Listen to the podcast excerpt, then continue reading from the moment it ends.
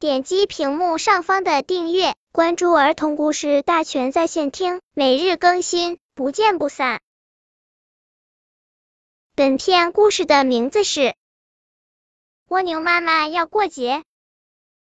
作家正在构思一篇童话，突然听到一个声音：“嘿，你好！”作家顺着声音看去，只见沙门上爬着一只蜗牛。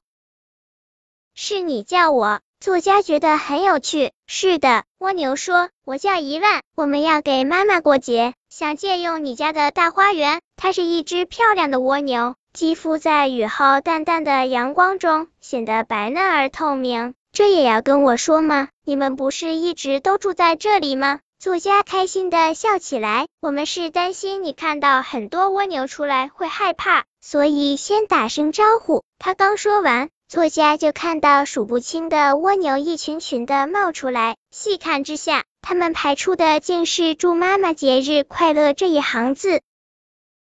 叫一万的那只蜗牛站在一片花叶上，笑着对作家说：“我妈妈每年生三千多个孩子，我是第一万个，所以叫一万。”作家觉得这个故事就是一个很美的童话。